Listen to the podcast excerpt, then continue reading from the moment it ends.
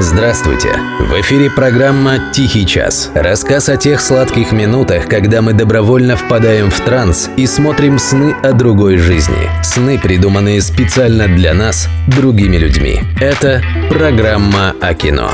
«Тихий час». Автор Дарий Федореев, ведущий Денис Иконников. «Летят журавли». Режиссер Михаил Колотозов. СССР, 1957 год. Какие самые одиозные образы приходят в голову среднему обывателю при упоминании Советского Союза? Могу поспорить, если опросить человек 100, в топ-3 будет словосочетание «железный занавес». И наука наша варилась в собственном соку, и туристов почти не выпускали, и культура, по расхожему мнению, была окуклена. Ну согласитесь? Согласились? А теперь смело выкидывайте как минимум половину этого образа из головы. Как вам, например, вот такие слова? Новый советский фильм стал настоящим прорывом в мировом кино. Знаете откуда? Нью-Йорк Таймс. Почти теми же словами писали об этом фильме и во Франции, и в Германии, и в Италии, и много-много где еще. Боря! Боря, это война! Борис! Слышь, война! Война! Ну и пусть.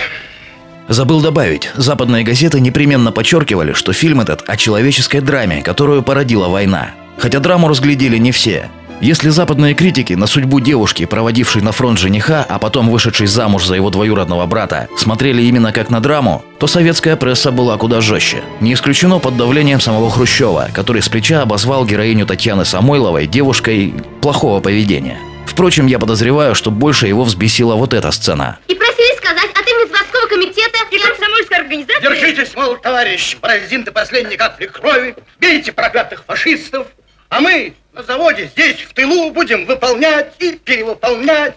Все это нам известно и знакомо. Лучше садитесь, девушки, и выпьем за моего сына бой. Хоть и смягченная в итоге, но это же явная насмешка над советской пропагандой. Может быть, еще и поэтому рупор пропаганды, газеты, написали, что начав с глубоких тем и блестящих технических решений, во второй половине фильма режиссер скатился в мещанскую мораль. А тебя могут взять в армию? В армию?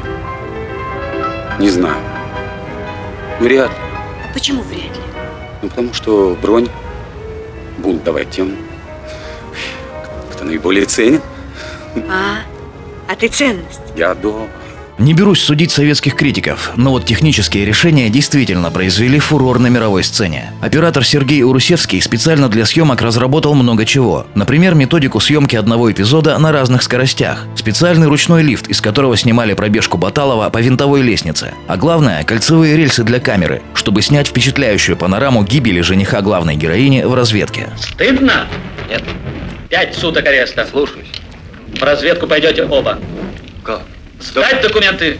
Вообще говоря, если вы знаете азы операторского искусства, то вам наверняка будет интересно сравнить работу Урусевского с работой самых лучших операторов современности. Может, конечно, с точки зрения профессионала я тут наговорю лишнего, но, по-моему, именно эта лента может служить образцом старой, настоящей школы, когда операторские решения были вписаны в работу режиссера и актеров. Они ее дополняли, усиливали, а порой даже говорили за них то, что невозможно выразить словами или мимикой. По словам еще одного нашего блестящего режиссера Александра Митты, до этой картины не было таких феноменальных экспрессивных кадров, которые действовали очень долго и очень сильно. Запсиховал.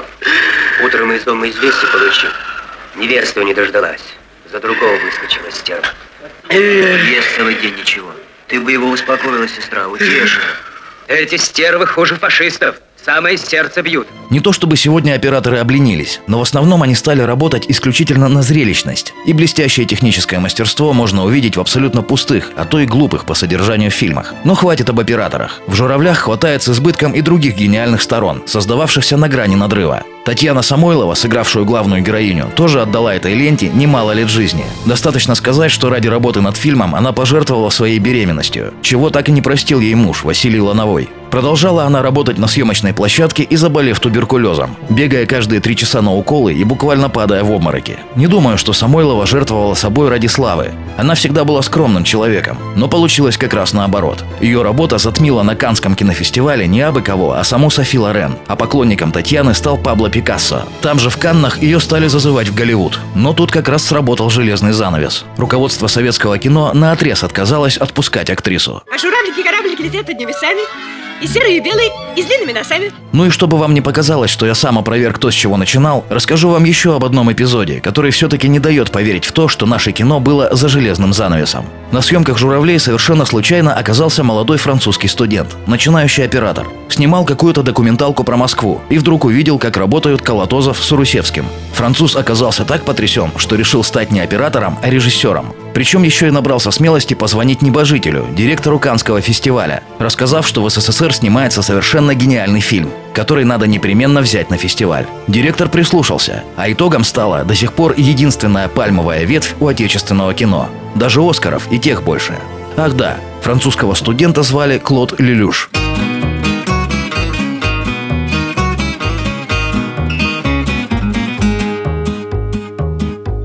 Все срока закончены, а у лагерных ворот, что крест на крест заколочены, надпись «Все ушли на фронт», что крест на крест заколочены, надпись «Все ушли на фронт». За грехи за наши нас простят, ведь у нас такой народ — если Родина в опасности, значит всем идти на фронт. Если Родина в опасности, значит всем идти на фронт. Там год за три, если Бог хранит, как и в лагере зачет. Нынче мы на равных с вохрами, нынче все ушли на фронт. Нынче мы на равных с вохрами. Нынче все ушли на фронт. У начальника Березкина Ох и гонор, ох и пон. И душа крест на крест досками Но и он пошел на фронт. Лучше было сразу в тыл его Только с нами был он смел. Высшей мерой наградил его трибунал за самострел. Ну а мы все оправдали мы Наградили нас потом. Кто живые тех медалями А кто мертвые крестом? И другие заключенные Пусть читают у ворот Нашу память застекленную здесь все ушли на фронт.